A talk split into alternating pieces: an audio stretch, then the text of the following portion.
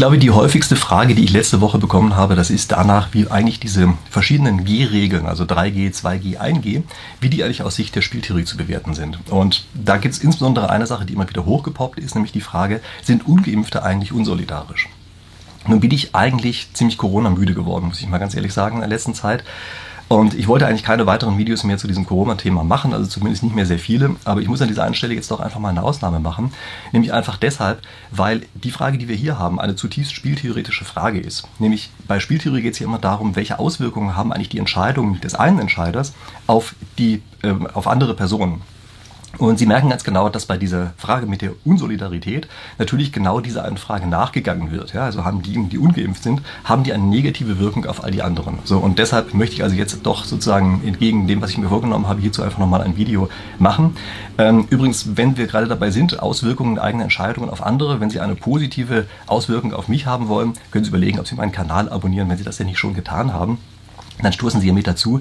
Sie müssen aber wissen, dass hier ist kein medizinischer Kanal, sondern ich mache das äh, eben Entscheidungstheorie aus äh, spieltheoretischer Sicht. Ja, das ist das, was Sie auf diesem Kanal hier zu erwarten haben. Behalten Sie das bitte auch im Hinterkopf für das, was ich Ihnen jetzt weit, im Weiteren sage, ja, dass ich kein Mediziner bin, nicht, dass das sozusagen falsch verortet wird.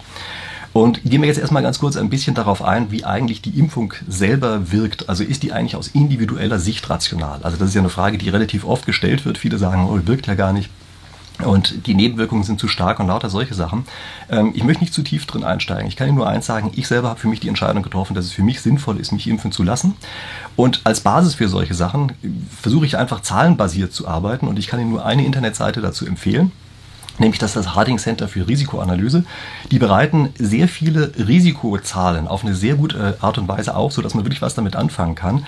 Äh, die nehmen die Daten ähm, so, wie sie erstmal von außen her kommen, sozusagen, äh, zeigen das in, in optischer Form, was man mit diesen Daten anzufangen hat und kommentieren das dann auch auf eine Art und Weise, sind dabei extrem ausgewogen. Ja? Also versuchen jetzt nicht in der einen oder in der anderen Richtung zu argumentieren, sondern versuchen wirklich zahlenorientiert solche Sachen aufzubereiten. Also ich kann Ihnen das wirklich nur empfehlen, wenn Sie sich selber fragen, ist jetzt also noch sinnvoll, sich noch impfen zu lassen oder nicht, gehen Sie dahin und Sie werden sehen, nach dem Kenntnisstand der Zahlen, so wie wir ihn heute haben, ist in den meisten Fällen eine Impfung einfach wirklich sinnvoll. Aber wie gesagt, ich bin hier überhaupt kein Missionar, es geht mir nicht darum, irgendwen zu überzeugen, sondern ich wollte erstmal sozusagen den ersten Schritt haben, dass wir aus individueller Sicht hier sicherlich einen Vorteil haben, wenn wir uns impfen lassen.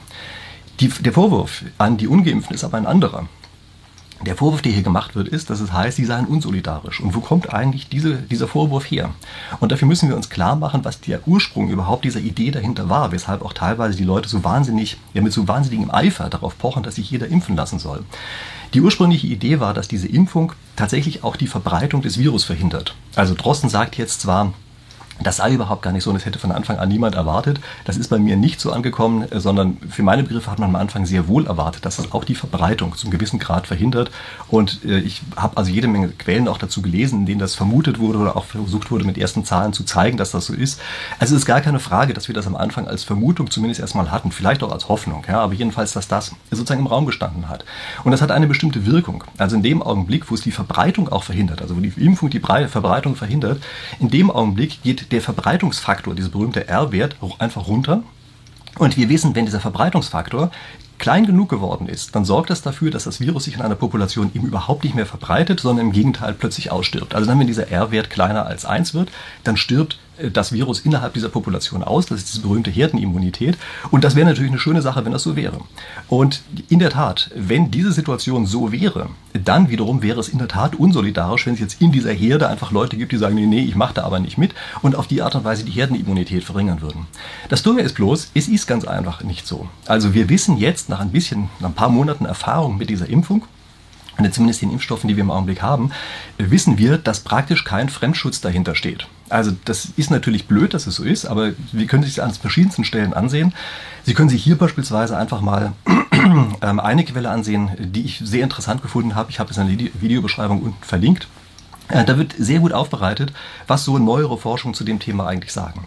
Ich habe äh, auch eine Sache gefunden, wo sich äh, Drosten selber dazu äußert. Ja, er sagte also klipp und klar, wir können nicht davon ausgehen, dass wir es hier damit zu tun haben, dass sich die Verbreitung durch die Impfung verhindert. Also wenn ich das technisch hinkriege, dann blende ich Ihnen das jetzt hier ein. Ansonsten, ich habe den Link auch unten in der Videobeschreibung, sodass Sie zur Originalquelle rübergehen können. Das ist halt ein ganz normaler Podcast. Dann ist das Virus immer noch nicht weg. Das war von vornherein klar, dass das Virus weiter zirkulieren wird. Sonst würden wir nicht hätten wir nicht von Anfang an von einem endemischen Zustand gesprochen. Wir haben auch von Anfang an immer davon gesprochen, dass es keine sterilisierende, sterile Immunität geben wird. Wie auch immer, es ist so, dass, die, dass wir sozusagen keine Frage dazu haben, dass diese externen Effekte, die Auswirkungen auf andere einfach sehr, sehr gering sind. Ja, also durch die Impfung. Also auf einen selbst sind sie sehr groß, aber sie sind auf andere sind sie sehr gering.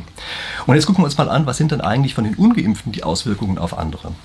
Also wenn es tatsächlich so wäre, wie ich gerade gesagt habe, dann ist klar, dann hätten wir diese Unsolidarität. Aber das ist nicht so. Das heißt, man muss jetzt sozusagen eine andere Begründung finden, ja, weil dieser Effekt eben überhaupt gar nicht vorhanden ist. Und da wird heutzutage argumentiert, ja, aber die Krankenhäuser wären so fürchterlich voll. Ja, also die sind unsolidarisch deshalb, weil sie die Krankenhausplätze wegnehmen. Auch da müssen wir aber ganz einfach sehen, dass das im Augenblick so zumindest in den Zahlen überhaupt nicht sichtbar ist. Also es gibt das Intensivregister vom RKI, ähm, habe ich mir auch die neuesten Zahlen einfach mal rausgesucht und blende sie Ihnen hier ein, können Sie sich ansehen. Sie werden feststellen, die Auslastung der Intensivstationen sind im Grunde genommen die ganze Zeit komplett unverändert. Und wir können also nicht davon sprechen, dass es im Augenblick irgendwie explodiert oder irgend so etwas. Ganz im Gegenteil, es gibt noch andere Sachen. Die Zahl der Todesfälle, die absolute Zahl der Todesfälle ist in der letzten Zeit deutlich runtergegangen bei gleichzeitig weiterer Verbreitung des Virus. Also wir merken einfach, es wird einfach viel ungefährlicher. Ähm, und die Impfung hin oder her, ganz einfach, wenn wir die empirischen Zahlen ansehen, dann stellen wir fest, im Augenblick ist es offenbar ungefährlicher, als es noch vor einiger Zeit war. Und wenn wir bei der Auslastung von Intensivstationen sind, müssen wir natürlich auch mal die Frage an die Politik stellen, warum sie denn in den letzten anderthalb Jahren die Intensivstationen nicht aufgebaut hat, sondern im Gegenteil zugesehen hat, wie die Dinge abgebaut werden. Ja, also das ist ja auch das, was man bei diesem Intensivregister sieht. Die Zahl der Intensivstationenplätze sind immer weiter runtergegangen. Und wir wissen natürlich, dass da bestimmte Anreizprobleme dahinter stehen, auf die ich hier im Augenblick gar nicht eingehen möchte. Aber es ist jedenfalls für meine Begriffe ein vollkommen klares Versagen der Politik, was dahinter steht. Und die Politik weiß das zum größten Grad sicherlich auch. Und die versuchen deshalb hier natürlich auch mit solchen Diskussionen über 1, 2, 3G von ihrem eigenen Versagen abzulenken. Und ich glaube, äh, aus der Nummer kommt man nicht so schnell raus, dass man einfach sagen kann, nee, nee, die sind jetzt also völlig unschuldig. Sondern nein, äh, dass keine Intensivstationenplätze aufgebaut worden sind, obwohl wir von dieser Gefahrenlage ausgehen, das finde ich, das ist schon eine ziemlich üble Sache und den Schuh muss sich in der Tat unsere Politik ähm, anziehen. Und jetzt gucken wir uns aber mal was anderes an. Jetzt gucken wir uns mal an den externen Effekt der Geimpften auf andere. Also wir haben eben gesagt, der negative externe Effekt der Ungeimpften auf andere ist relativ gering. Wie sieht es denn aus mit den negativen externen Effekten der Geimpften? Und dort müssen wir erstmal sehen, dass wenn jemand geimpft ist, in vielen Fällen, wenn er eine Infektion bekommt, sie wahrscheinlich nie erkannt wird. Denn er wird ja zum einen viel seltener getestet und zum anderen wirkt ja auch die Impfung. Und es führt dazu, dass eben sehr viele Leute sich mit diesem Virus einmal infizieren, aber geschützt sind und deshalb praktisch gar nichts merken, dass sie das hatten oder vielleicht eine ganz geringe Erkrankung bekommen, aber eine, wo sie sagen, das ist nicht weiter der Rede wert. Und auf die Art und Weise natürlich auch das Zeug einfach immer weiter verbreiten. Ja, also wenn man es nicht bemerkt, aber den Virus in sich trägt, dann ist klar, dann verbreitet man ihn natürlich. Und weiterhin ist es auch so, dass die Geimpften natürlich viel häufiger sagen, naja, ich bin ja geschützt, ich kann mich ja jetzt viel freizügiger verhalten. Das heißt also, es ist vollkommen klar, dass das Infektionsgeschehen im Augenblick viel stärker durch die Geimpften getrieben wird als durch die Ungeimpften. Und infolgedessen kann ich einfach nur empfehlen, mit diesem Wort Unsolidarität hier einfach sehr, sehr vorsichtig zu sein. Denn es, für meine Begriffe ist, wenn man als tatsächlich auf die Verbreitung des Virus abzielt und das mit der äh, Unsolidarität sozusagen bezeichnet, dann glaube ich, trifft man wirklich mit den Ungeimpften die falsche Gruppe. Und wir müssen uns jetzt fragen, wieso, wenn das denn so ist, warum gibt es denn dann eigentlich überhaupt diese komischen 2G-Regeln? Also ist ja eigentlich komisch, ja. Man sagt, nur äh, Genesen und Geimpfte dürfen noch an bestimmte Stellen rein, wo wir doch, wie wir eben gesehen haben, auf die Art und Weise wissen, dass es sich viel stärker verbreitet, dieses Virus. Und manchmal ist es natürlich so, dass es hier so einen Euphemismus der Politik gibt, dass es heißt, hier, die Ungeimpften müssen geschützt werden. Ja? Also das ist so eine Story, die im Augenblick ähm, ja häufiger mal erzählt wird. Letztlich ist das für meine Begriffe ein Euphemismus dafür, dass man einfach sagt, man will denen das Leben schwer machen. Und wie das mit dem Schützen aussieht, wenn wir doch gleichzeitig wissen, dass auch die, die schweren Fälle der Erkrankung, wie ich eben ja schon gesagt habe, deutlich runtergegangen sind, auch in absoluten Zahlen, dann weiß ich nicht, warum dieses Argument tatsächlich gelten sollte. Also mit anderen Worten, ich glaube, das eigentliche Ziel, was dahinter steckt, das ist einfach mehr Leute zur Impfung zu bringen, indem man ihnen das Leben besonders schwer macht. Und da gibt es auch genügend Zitate von Politikern, äh, die das genauso ausgedrückt haben. Und an einer solchen Stelle, das ist immer so was, widerstrebt es mir einfach, dann frage ich mich, das sind offenbar Politiker, die eigentlich die Impfpflicht haben wollen, aber sich offenbar nicht trauen, sie wirklich durchzusetzen. Und das ist sozusagen so eine Umgehung ihrer eigenen Regeln. Und von sowas halte ich nicht viel. Also ich finde, wenn jemand dieser Meinung ist, dass es eine Impfpflicht geben soll, dann soll er einfach auch den demokratischen Weg beschreiten und diese Impfpflicht eben tatsächlich gesetzlich verankern. Und wenn er es nicht schafft, dann hat er es eben nicht geschafft, aber dann soll er nicht nach irgendwelchen Wegen suchen, äh, mit denen man das Ganze umgeht. Aber fragen wir uns einfach mal, ob man das Ziel damit überhaupt erreichen kann. Also erreichen wir eigentlich das Ziel, dass wir mehr Leute, dass sich mehr Leute impfen lassen, wenn wir jetzt ganz einfach sagen, wir schließen alle, ähm, also dadurch, dass sie sich nicht mehr durch einen Test sozusagen in den öffentlichen Raum begeben können, schließen sie vom öffentlichen Raum aus. Erreichen wir das dadurch also? Und die Antwort hier, glaube ich, lautet relativ klar. Diejenigen, die jetzt noch nicht geimpft sind, sind zu einem ganz großen Teil Leute, die also zum einen aus so einem Druck von außen her nochmal allergisch reagieren, sich also deshalb sozusagen vielleicht auch besonders dagegen wehren. Und zum anderen sind es einfach Leute, die sowieso zum gewissen Grad ausgegrenzt sind, ja, die gar nicht das Geld haben, in eine Kneipe zu gehen oder sowas. Politiker können sich das ja oft gar nicht vorstellen, dass es das gibt, aber das gibt es natürlich. Und das sind eben gleichzeitig diejenigen, die man damit jetzt durch Ausgrenzen sozusagen nochmal äh, treffen möchte. Aber das hilft natürlich nichts. Man erreicht sie auf diese Art und Weise nicht. Und es ist sehr, sehr unwahrscheinlich, dass man auf die Art und Weise jetzt tatsächlich noch einen weiteren Effekt erzielen kann, in der Weise, dass sich mehr Leute impfen lassen.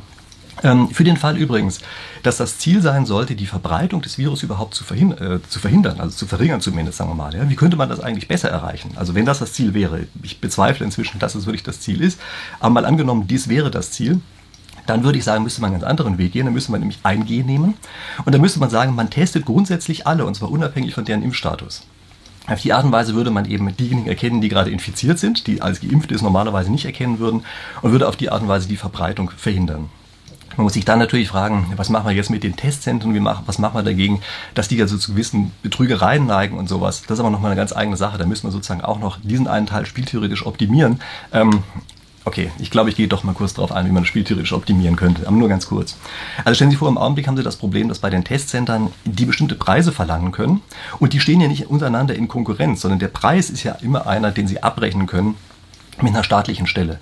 Äh, wenn das so organisiert ist, dann ist klar, dass die Preise natürlich dauerhaft viel zu hoch bleiben. In dem Augenblick, wo die echt zur Konkurrenz ineinander, äh, zueinander stehen würden, würden die Preise immer weiter runtergehen und diese Testzentren würden immer billiger. Jetzt will man aber natürlich nicht, dass die Leute äh, das tatsächlich alle selber bezahlen müssen. Also muss man eine Kombination wählen. Man müsste jetzt eigentlich sagen, okay, prima.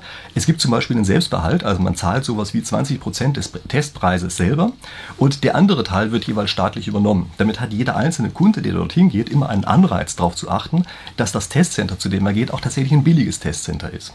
Jetzt ist natürlich der negative Effekt, dass man sagt, naja, jetzt gibt es aber offenbar einige Leute, die selbst diese kleinen Beträge noch sehr stark äh, schädigen und deshalb muss man an der Stelle sozusagen wieder auf eine andere Weise versuchen auszugleichen, dass man sagt, also da gibt es beispielsweise einen Sockelbetrag, den man vorab äh, an die einzelne Person gibt und mit der die sich entsprechend in jedem Monat testen lassen kann. Ja, das wäre so eine sozusagen eine spieltheoretische Optimierung dazu, wie man es schafft, dass das Ganze viel billiger wird. Und das Verrückte bei der Sache ist, man würde jetzt den einzelnen Leuten zwar Geld geben, würde aber trotzdem insgesamt viel weniger Geld auszahlen, weil die jetzt darauf achten, dass die Preise für die Tests nicht zu hoch sind. Okay, aber das einfach nur am Rande, das ist eigentlich hier nicht das wirkliche ähm, Thema für diesem Video gewesen. Aber nur um zu zeigen, dass man eben auch bei solchen Kleinigkeiten einfach mal spieltheoretische Überlegungen anwenden muss, um sich zu fragen, wie kann man sowas eigentlich besser organisieren, so dass es eben richtig zielführend ist. Und jetzt gucken wir uns die Zielführung nochmal an von dem, was wir vorher hatten, nämlich von diesen ganzen 3, 2, 1 G-Regeln. Was ist eigentlich das Ziel, was dahinter steht? Und wollen wir damit eigentlich tatsächlich den Umlauf des Virus verhindern? Also ist das etwas, ein erstrebenswertes Ziel sozusagen? Und äh, dazu muss ich Ihnen einfach noch kurz ein weiteres Video zeigen, äh, was von Drosten ausgeht oder was er gesagt hat. Ja. Beachten Sie bitte, wenn Sie sich das Video angucken, ähm, das, er geht dort aus, dass der Viruskontakt selber, äh, dass der sozusagen zum Booster wird und ähm, hat aber vorher noch, also sagt auch, dass es nur für Leute gibt, die selber schon geimpft sind. Ja? Also das muss Ihnen klar sein, dass dieser Kontext hier sozusagen ein anderer ist. Ich möchte jetzt aber nicht so wahnsinnig viel zeigen äh, aus diesem Video, aber Sie können sich auf jeden Fall dieses Video einmal kurz ansehen, kann Ihnen sagen, äh, das ist eine interessante Sache und Sie werden sehen, früher oder später müssen wir alle mit dem Virus leben. Sondern der Impfschutz wird ja auch wieder ein bisschen schlechter werden nach einer Zeit. Und natürlich kann man sagen, gut, da muss man wieder nachimpfen. Aber eigentlich ist es nicht das Ziel, für alle Zeiten immer impfen zu müssen.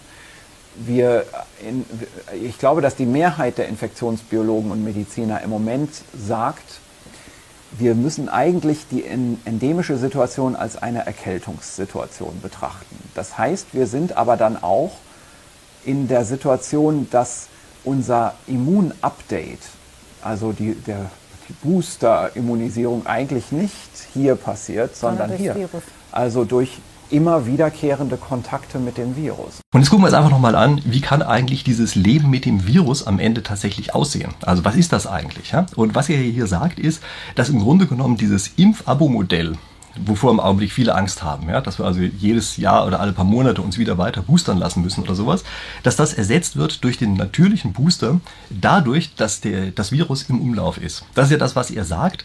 Und das glaube ich, wenn man kurz drüber nachdenkt, ist auch eine Sache, die man eigentlich nicht, nicht wirklich vermeiden kann und nicht anders sehen kann. Also es ist vollkommen klar, dass sich dieses Virus verbreiten wird, dass es praktisch überall in irgendeiner Form vorhanden sein wird. Und es ist klar, dass wenn wir eine, eine Grundimmunität dagegen einmal erreicht haben und wir dann ständig in Kontakt damit sind, dass es dann eben zu einer normalen Krankheit wird, die saisonal immer wieder auftaucht. Also das ist äh, für meine Begriffe etwas, das war wirklich von Anfang an klar und das ist jetzt was, da kann man eigentlich nicht wirklich zwei Meinungen zu haben. Äh, das zeigt übrigens auch, wie idiotisch diese No-Covid-Strategie war, die beispielsweise in Australien oder Neuseeland gefahren wurde. Also das ist so, die haben gedacht, weil sie auf einer Insel sind, deshalb können sie ihrem Kontrollwahn völlig freien Lauf lassen und kriegen das Virus völlig in, völlig in den Griff und kriegen es völlig weg. Und die haben einfach nicht gesehen, dass man das Unvermeidbare eben nicht vermeiden kann. Früher oder später kommt das wieder. Also erinnern Sie sich daran, bei uns in Deutschland hat es ja auch angefangen mit drei Fällen, die am Anfang einmal da waren. Und von da hat sich verbreitet. Und Sie werden auch in Australien nicht verhindern können, dass drei Fälle wieder irgendwo hochpoppen und sich auf die Art und Weise verbreitet. Also in anderen Worten, Sie wollten, wie gesagt, das, das Unvermeidbare vermeiden und haben dann, weil Sie gedacht haben, Sie schaffen das, vergessen, dass Sie Ihre eigene Bevölkerung schützen müssen. Haben also viel zu spät beispielsweise mit Impfungen angefangen. Also das war eine ganz dumme Strategie, die dahinter steht. Und ich finde, das war auch wirklich eine, von der man von Anfang an wusste, dass es eine dumme Strategie sein würde. Also wie man auf sowas reinfallen kann, erschließt sich mir überhaupt nicht. Aber gut, solche Sachen passieren. Ähm, die, die Politik muss, glaube ich, manchmal solche Sachen einfach auch dazulernen. Also wenn man auf einer Insel lebt, dann hat man sozusagen eine Erfahrung mit Insellage gemacht. Ja? Und dann glaubt man einfach, dass bestimmte Dinge möglich sind und überlegt sich überhaupt gar nicht, in welche Situation man jetzt gerade schon angekommen ist. Und es gilt natürlich auch für unsere Politik. Also wir müssen, glaube ich, auch sehen, dass wir bei uns in Deutschland selber auch umschalten müssen zwischen verschiedenen Phasen. Ja? Wir hatten am Anfang eine Phase, in der das Ding völlig außer Kontrolle hätten geraten können und man irgendwelche Sofortmaßnahmen ergreifen musste und erstmal lernen musste, was es kann und was es nicht kann. Und diese Phase ist jetzt aber vorbei. Wir sind jetzt in der nächsten Phase drin und wir müssen jetzt ganz einfach sehen, wie wir möglichst schnell und gut wieder in einen Normalzustand reinkommen und in einen Normalzustand, in dem eben tatsächlich sozusagen diese automatische Boosterimpfung jedes Jahr einfach wieder passiert. Ja? Und äh, ich denke, dass wir da sehr nah dran sind. In England sehen wir beispielsweise auch, dass das schon mehr oder weniger funktioniert. Und ich sehe überhaupt nicht, warum wir in Deutschland in so einer völlig anderen Situation sein sollten warum das hier nicht funktionieren sollte. Und vor allen Dingen das Gute ist, wenn wir auf die Art und Weise das Ganze sozusagen aufmachen, dann werden ja die Ungeimpften auch tatsächlich erfahren, ob es jetzt gefährlich oder ungefährlich ist, ungeimpft zu sein. Also im Augenblick ist es ja immer so, wir sagen, oh je, wir müssen schützen, ausgrenzen und weiß ich was. Das heißt, keiner erfährt ja diese tatsächliche Gefahr, die dahinter steht. Und in dem Augenblick, wo diese Gefahr, die dahinter steht, auch fühlbar wird in irgendeiner Form, in dem einen Augenblick ist, glaube ich, relativ klar, dass es auch unter den Ungeimpften noch eine ganze Menge Leute geben wird, die tatsächlich dann umschalten. Und zwar nicht aus irgendeinem, aus einer falsch verstandenen Solidarität anderen gegenüber, sondern einfach aus dem Verständnis heraus, dass es für einen selbst von Vorteil ist, sich hier impfen zu lassen, bei aller Abwägung von Risiken und ähm, Vorteilen, die dahinter stehen. Ja? Und wie gesagt, das, durch das Sichtbarmachen einer Gefahr äh, ist es auch tatsächlich erst so, dass ein Verhalten äh, von Menschen erst sozusagen sich vernünftig kalibrieren kann. Im anderen Fall ist es ja nur was Abstraktes und man weiß gar nicht, was wirklich passiert. Und wenn es nicht passiert, also keine Gefahr auftaucht, dadurch, dass wir eben das Land aufgemacht haben, dann umso besser. Ja, also dann dürfen natürlich auch nicht Politiker ankommen und sagen, ja, hat ja nicht geklappt und die haben sich nicht geimpft. Ja, wenn es nicht nötig ist und gar keine Gefahr aufgetaucht sein sollte, dann wäre es auch gar nicht nötig gewesen. Ähm, wobei wir eben nicht wissen, welche der beiden Möglichkeiten am Ende tatsächlich eintreten wird. Okay, ich hoffe, das war ein einigermaßen gescheites Schlusswort, was ich hier gemacht habe. Ich denke, das war jetzt tatsächlich vorerst wieder wirklich mal das Letzte, was ich zu Corona sage, aber ich weiß nicht, vielleicht werde ich in Kürze auch wieder rückfällig. Ich werde nächste Woche auf jeden Fall definitiv erstmal ein ganz anderes Thema machen. Äh, vergessen Sie nicht, mir ein Like zu geben, den Kanal zu abonnieren, äh, mir auch auf Instagram zu folgen, vielleicht auch ein paar tolle Tipps zu schreiben, worüber ich noch Videos machen kann. Ansonsten freut mich, dass Sie hier waren. Bis nächste Woche.